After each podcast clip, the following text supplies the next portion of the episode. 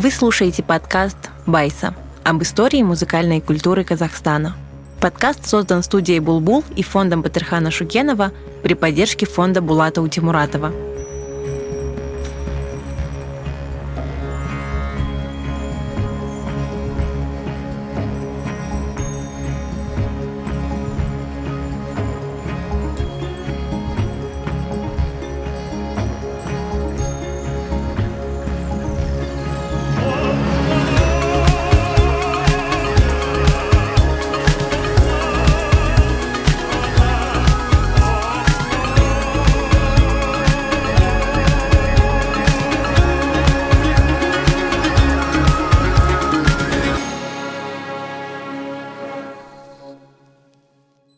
Эпизод 7.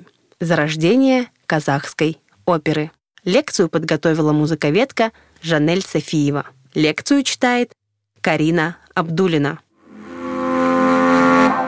Академическая, или как ее еще называют, классическая музыка, в Казахстане сформировалась в 20 веке. Ее развитие в стране тесно связано с разрушением привычного многовекового уклада казахов и приходом на его смену нового, советского.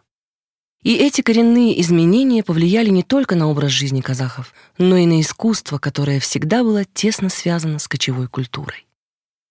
В первые десятилетия нового советского государства некоторым народным певцам и кюйше удавалось сохранить унаследованную ими самобытную традицию устного музыкального творчества. При этом они совмещали традицию с актуальной повесткой тех дней, отражая в музыке и песнях новую советскую реальность. Например, у певца Монарбека Ержанова есть произведения «Паровоз», «Партизан Жире», «Женген солдат». У Кюйши Дины Нурпиисовой «Жеңіс», у певца Космжана Бабакова «Запад Темирша». Уже по названиям можно догадаться, чему посвящены эти произведения. В то же время в советскую эпоху происходило постепенное и настойчивое выдавливание традиционной музыки и носителей традиций из культурного пространства. Культуролог Зира Наурзбаева называет четыре основные причины такой политики. Первое — разрушение традиционного общества и культуры, когда поддерживавшая музыкантов традиционная элита была уничтожена как класс.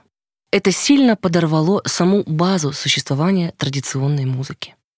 Во-вторых, многие музыканты были убиты. В-третьих, многие музыканты подвергались репрессиям, как носители и пропагандисты чуждого социализму феодально-байского искусства. И, конечно, изменился статус традиционной музыки. Постепенно была уничтожена система ее естественного воспроизводства. Богатейшая казахская традиционная музыкальная культура стала позиционироваться исключительно как фольклор, который может и должен стать частью новой музыки, национальной по форме и социалистической по содержанию. Так звучала формулировка Сталина. На деле речь шла о создании музыки европейского типа с полным набором соответствующих жанров и элементов музыкального языка. Опера и симфония, оркестры и сольные европейские инструменты, гомофонно-гармонический стиль и темперированный строй. В этом направлении было предрешено развиваться казахской музыке. Со временем активное освоение новых жанров и форм академической музыки в крупных городах привело к тому, что традиционное казахское искусство сохранила жизнь локально, в отдаленных регионах, на домашних мероприятиях и в памяти старшего поколения. Уже в 1919 году по инициативе Павла Виноградова в тогда еще Верном был организован красноармейский хор, который исполнял революционные и народные песни.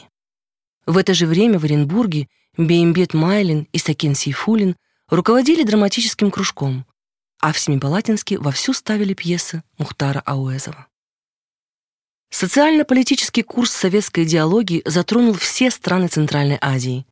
Здесь было важно сформировать письменную музыкальную традицию, включающую композиторское и исполнительское творчество. Безусловно, делалось это не просто ради внесения культурного разнообразия в жизнь людей. Советскому государству были нужны идеологические инструменты и способы влиять на людей. Ставка была сделана на духовное просвещение. Поэтому параллельно гражданской войне, нищете и голоду в общественной жизни развернулась активная массовая культурно-просветительская деятельность. В регионе один за другим открывались театры и концертные залы, музыкальные школы и кружки самодеятельности, обучали нотной грамоте и игре на европейских музыкальных инструментах. Появление оперы в Казахстане было всего лишь вопросом времени. Вообще, опера — это жанр, сложившийся на рубеже XVI-XVII веков. Опера стала проводником новаторских для того времени идей, захватывающим и все более популярным явлением. В русской культуре опера, начиная уже с творчества Глинки, часто имела идеологическое содержание, что было взято на вооружение советской властью, нуждающейся в инструментах объединения разных по культуре и менталитету республик в монолитный советский народ. Идеология СССР распространялась и укреплялась за счет культуры. И роль академических жанров — оперы, балета, симфонии, инструментальных и вокальных сочинений — была в этом более чем весомой. Создать с нуля оперу в регионе, где прежде бытовали только песенные и инструментальные жанры, было непросто. К тому же нужно было сделать ее доступной и понятной для всех. Поэтому первоначальным компромиссным шагом и способом нащупать правильный подход стало появление так называемых музыкальных драм. Музыкальные драмы — это пьесы на историческую, сказочную или современную национальную тему, в которых присутствовала музыка. Допустимо трактовать музыкальную драму как сильно упрощенную версию оперы. В нашем случае музыкальная часть таких сочинений практически целиком состояла из традиционных казахских песен и кюев. То есть это был хорошо знакомый публике материал. На таком надежном и проверенном веками материале и начинали строить национальный репертуар. Ставили музыкальные драмы силами местных кадров, участников музыкальных студий при национальных драматических театрах. Уже позже авторы музыкальных драм переделывали их материал в оперные партитуры. Так, например, появилась опера «Абай» Ахмета Жубанова и Латифа Хамиди, работавших в музыкальной студии при Алматинском театре. 15 апреля 1925 года столицей Казахской ССР стал город Козларда. Статус столицы привлек в город новых жителей. Началось активное строительство. В том же году был основан первый казахский национальный театр, в котором, можно сказать, берет свое начало знаменитый театр оперы и балета имени Абая. Именно в Козлардинском театре создали музыкальный драматический коллектив, который позднее стал костяком оперной и балетной труппы Алматинского театра. Первым художественным руководителем Казахского национального театра в Козларде стал Жумат Шанин. На этой должности он поставил много пьес, воспитал первых актеров труппы. За свои успехи в 1931 году Жумат Шанин стал первым народным артистом КАЗ СССР, получив одноименное звание. Но многого Шанин сделать не успел. В 1937 году его арестовали по обвинению в контрреволюционной деятельности, а спустя 4 месяца расстреляли в Уральске. В сентябре 1933 года музыкально-драматический коллектив перевезли из Козларды в Алмату. Так в городе появилась музыкальная студия, состоявшая из 50 актеров. Основу театральной труппы составляли Куляш и Канабек Байсеитовы, Курманбек Жандарбеков, Манарбек Киржанов, Шара Жьянкулова, Елюбай Омерзаков и Сиралы Кужамкулов. У студии был свой оркестр из 32 человек, 20 из которых были музыкантами симфонического оркестра, а 12 играли на национальных инструментах — дамбре и кубызе. По воспоминаниям композитора Евгения Брусиловского, несколько человек в оркестре были профессионалами, а остальные — любители. Хотя, конечно, многие так называемые любители владели инструментом на высоком техническом и художественном уровне, были профессионалами, но только устной традиционной школы. В целом, несмотря на довольно ощутимую нехватку артистов и музыкантов, а стоит подчеркнуть, что симфонический оркестр может насчитывать до 100 человек, новый вид искусства завоевал интерес зрителей. Это партнерская рубрика, в которой мы рассказываем о программах фонда Булата Утемуратова.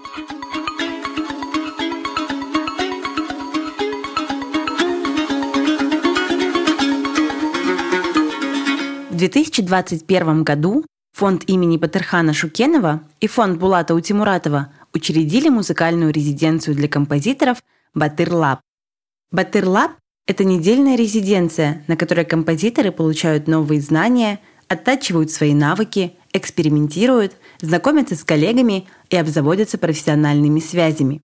Подробнее о резиденции рассказывает менеджерка проектов фонда имени Батырхана Шукенова Гаухар Кожашева, которая ведет Батырлаб.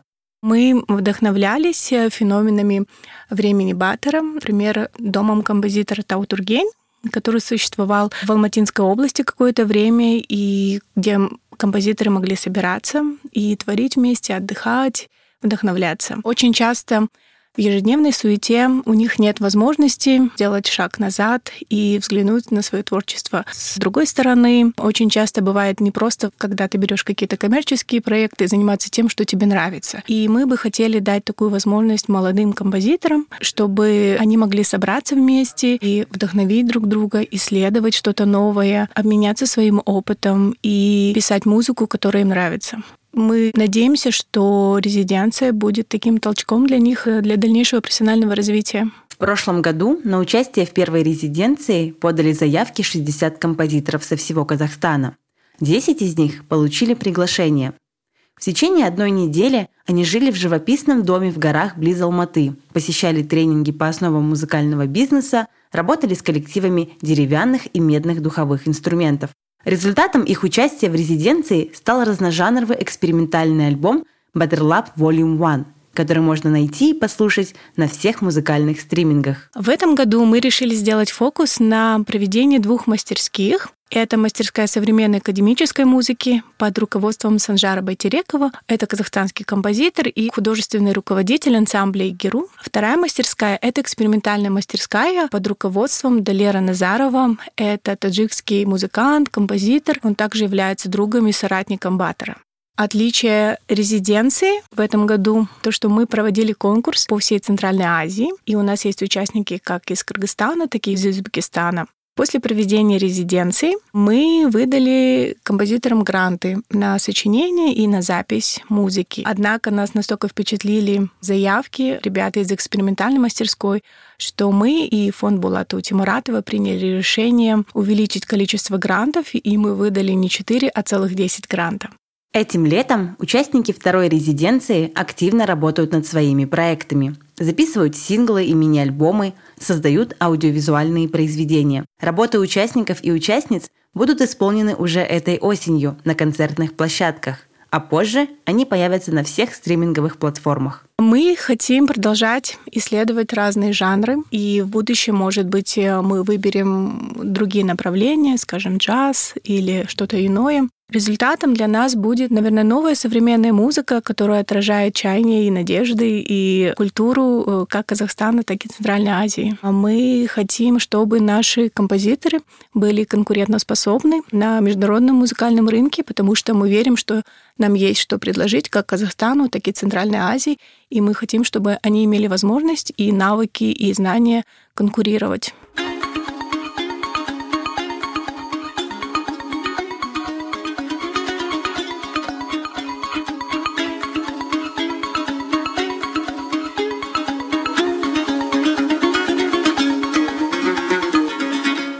Изначально труппы выступали в другом здании, на пересечении современных улиц Аблайхана и Кабанбай-Батыра.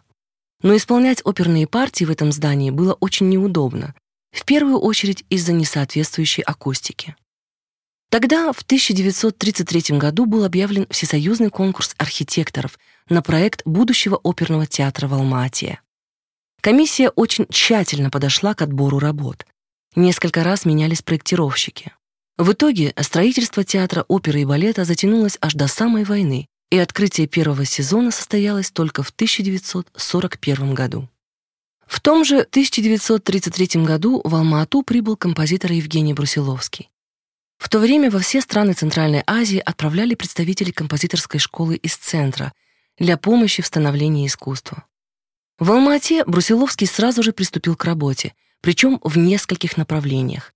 Например, Ахмед Жуманов предложил ему присоединиться к работе кабинета по изучению народной музыки при музыкально-драматическом техникуме. Здесь Брусиловский записывал и нотировал казахскую музыку, исполняемую традиционными музыкантами. К созданию своих собственных произведений на основе казахской музыки он приступил позже, после того, как основательно познакомился с традиционной культурой. Первыми произведениями стали его обработки народных песен для голоса с фортепиано, которые часто звучали по радио. По рекомендации Канабека Байсиитова, уже известного к этому времени актера и режиссера, супруга Куляш Байсиитовой, Брусиловский начал писать музыку к первой казахской опере «Кызжибек».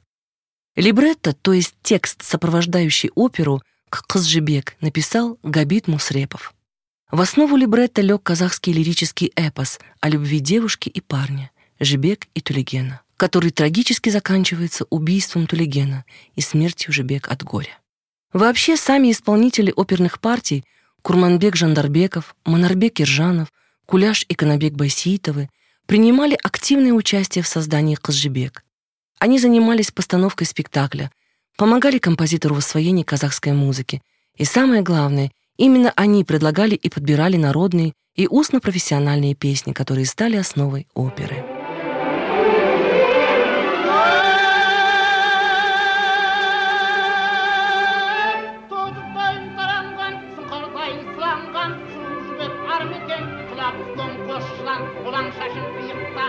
анамның бар ма екен қасым қызым келіп құдай мойның келіп атаңдайды ақшамен мұңды салмас қалайын ақ сабағым ізіңген сіңбер сіңген білер едім қар ма екен ат арытып күн бұзып алтай жүріп жол кезіп келіп тұрған алыстан төлегендей серігіміз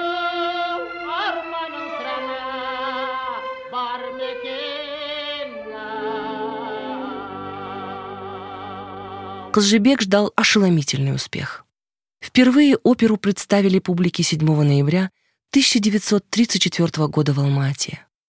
В 1936 году труппа повезла оперу в Москву на декаду Казахстана. Материал на казахском языке впервые прозвучал со сцены филиала Большого театра. Спустя полгода состоялись гастроли в Ленинград. Тогда же исполнили и новые оперы Брусиловского «Ер Таргын» и «Жалбыр», Роль Таргана исполнил Курманбек Жандарбеков. Жандарбеков прекрасно держался в седле, поэтому на сцену он выехал верхом на скакуне. Это вызвало у зрителей, среди которых, кстати, был писатель Алексей Толстой, вау-эффект.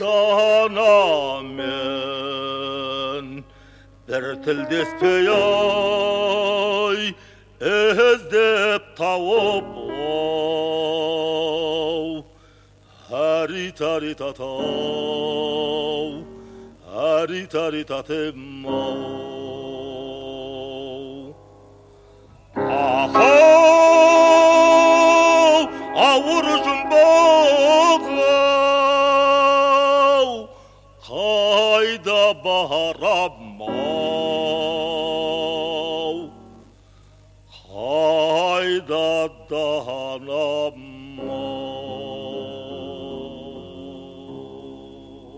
Помимо упомянутых произведений, Брусиловский в общей сложности написал еще девять опер.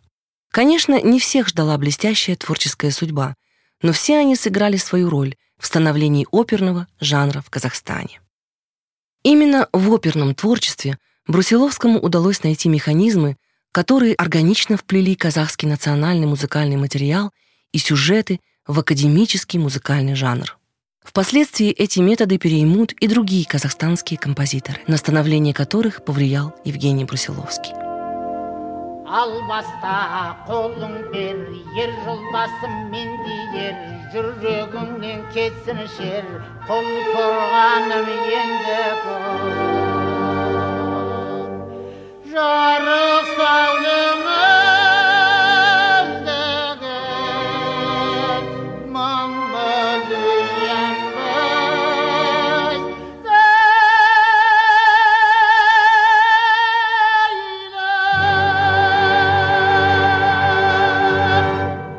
Тем временем в 30-е годы из национальных отделений при Московской консерватории выпускаются молодые казахские композиторы. Вернувшись на родину, они принимают участие в становлении национальной композиторской школы. Интересно, что в Казахстане оперный репертуар часто создавали несколько композиторов-соавторов. Один из композиторов был знатоком национального фольклора, а другой владел приемами оперной драматургии и оркестрового письма. Часто имя одного из соавторов могли вовсе не указывать. Так случилось с казахской оперой «Бржан и Сара», где в качестве композитора был указан только Мукан Тулебаев. Однако сегодня ученые находят факты, подтверждающие существенное участие в создании оперы Брусиловского. Об этом в своей диссертации, посвященной коллективному авторству в казахской опере, писала музыковед Сауле Мусахаджаева. В становлении оперного искусства в Казахстане большую роль сыграли не только композиторы, но и сами исполнители. Все они представители устно-профессиональной традиции, многие из которых прославились выступлениями на легендарной Куэндинской ярмарке. Вообще, Куэндинская ярмарка — это важная веха в истории казахской музыки, яркое культурное явление, место концентрации творческой энергии. Крупнейшая из семипалатинских ярмарок проводилась с 1848 по 1930 годы.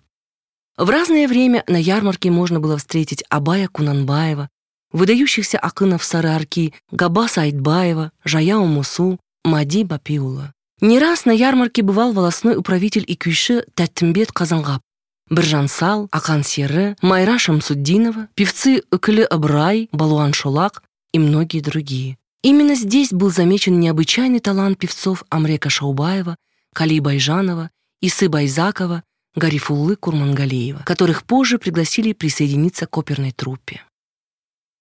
Большую популярность самых первых постановок музыкального театра в Алма-Аты – приобрела Куляш Байсеитова. Канабек Байсеитов в своих мемуарах вспоминает, что изначально Куляш Жасымовна играла эпизодические роли как драматическая актриса. Но чуть позже она, как и многие другие артисты, начала петь. Куляш Байсеитова солировала в пьесе «Айман Шолпан», которую публика впервые увидела 13 января 1934 года. Всего за четыре месяца после премьеры «Айман Шолпан» поставили 100 раз.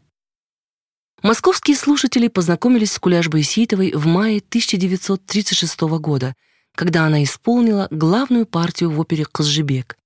Куляш Жасымовна поразила публику своим колоратурным сопрано.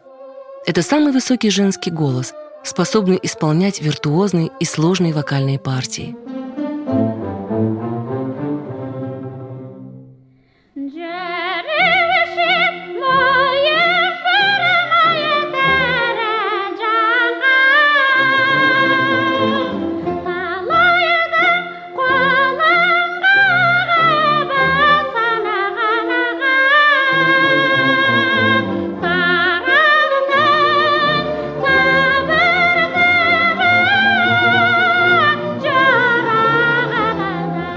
Выдающийся талант и профессионализм Куляш Байсеитова уже в 24 года стала народной артисткой СССР. Это звание она получила вместе с 12 другими советскими деятелями искусства, среди которых были Станиславский и Немирович Данченко. Большим событием на сцене нового оперного театра стала постановка оперы «Абай» Ахмета Жубанова и Латифа Хамиди 24 декабря 1944 года. Она была создана к столетию Абая Кунанбаева на либретто Мухтара Ауэзова. 1944 стал переломным этапом в истории оперы Казахстана. К этому времени в оперную труппу попадают молодые певцы, получившие профессиональное образование в казахской студии при Московской консерватории. Байгали Досмжанов, Шабал Бейсекова, Ришат и Муслим Абдулины. А Абай становится первой оперой, написанный казахскими композиторами. Опера «Абай» отличалась от всех предыдущих не только этим. Дело в том, что в ней впервые используется полноценная оперная драматургия с развернутыми номерами и обязательными элементами. Например, в операх «Калжибек» и «Жалбыр» Брусиловского казахские песни сочетались с разговорными диалогами. В опере «Ертаргын» вместо диалогов были использованы речитативы, которые просто соединяли песни и кюи. В Абае же все обстоит иначе. Здесь композиторы используют настоящие арии, ансамбли и хоры, развитый авторский музыкальный материал. Подготовка к созданию оперы Абай началась еще в 30-х, когда композиторы стали записывать песни Абая. Ахмед Жуманов зафиксировал 16 песен, исполненных внучкой Абая Макен. А Латиф Хамиди записал песни, которые исполнил племянник Абая, Ахрам. Кроме них, в опере использованы и народные песни и кюи. Но все же значительная часть музыки — это оригинальное сочинение Жубанова и Хамиди. В сюжет оперы встроены традиционные обычаи казахов, свадебный обряд, спортивные состязания, суд биев, айтыс и многое другое, типичное для казахского традиционного общества. Опера не просто захватывает сюжетом. Тут профессионально выстроена драматургия, в основе которой лежит контраст, представленный двумя группами образов. Первая группа стремится к переменам в казахском обществе. Это герои Абай, Айдар и Ажар. Вторая группа, напротив, остается верна старому порядку и боится изменений. Это герои Жиренче, Нармбет и Азим. На протяжении трех действий между этими героями разворачивается конфликт. Музыкальными средствами, мелодикой, ритмом, гармонией, тембром композиторам удалось передать разные характеры и историю развития их взаимоотношений. Следуя законам музыкальной драматургии, Жубанов и Хамиди обеспечили взаимодействие казахской и академической музыки на качественно другом уровне. Опера «Абай» стала одним из брендов казахской оперной школы. Есть разные постановки этого сочинения. Один из вариантов современного прочтения был представлен к 75-летию премьеры. По сей день каждый сезон оперного театра Алматы открывается именно ею.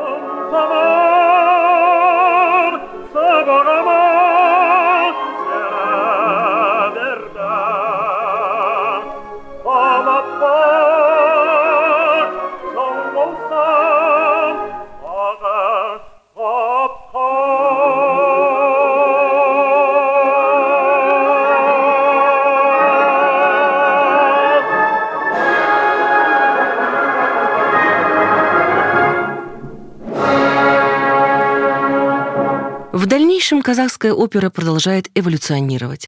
Композиторы постепенно отказываются от прямого цитирования, когда традиционные песни и кюи используются в полном виде.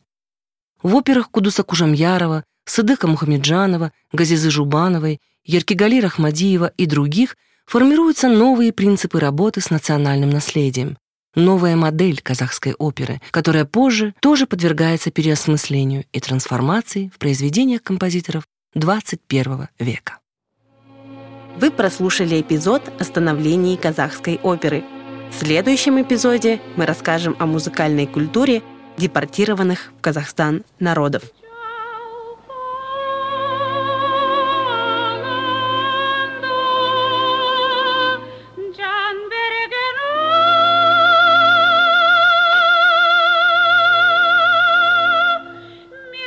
Над подкастом Baisa работали редакторка и продюсерка Айсулу Тайшибекова, редакторка подкаста на казахском языке Айкумс Сиксинбаева, научная консультантка Раушан Джуманиязова, редакторка текстов на казахском языке Камшат Абдараим, звукорежиссер Дауд Жантасов, композитор Эмиль Досов, администраторка Анель Хасен, дизайнерка обложки Гульдана Тауасар, нараторы Айганым Рамазан и Айсулу Тойшибекова. Голоса озвучил Салим Балгазин. Перевод подкаста на казахский язык сделал проект Фридрих Щегртке.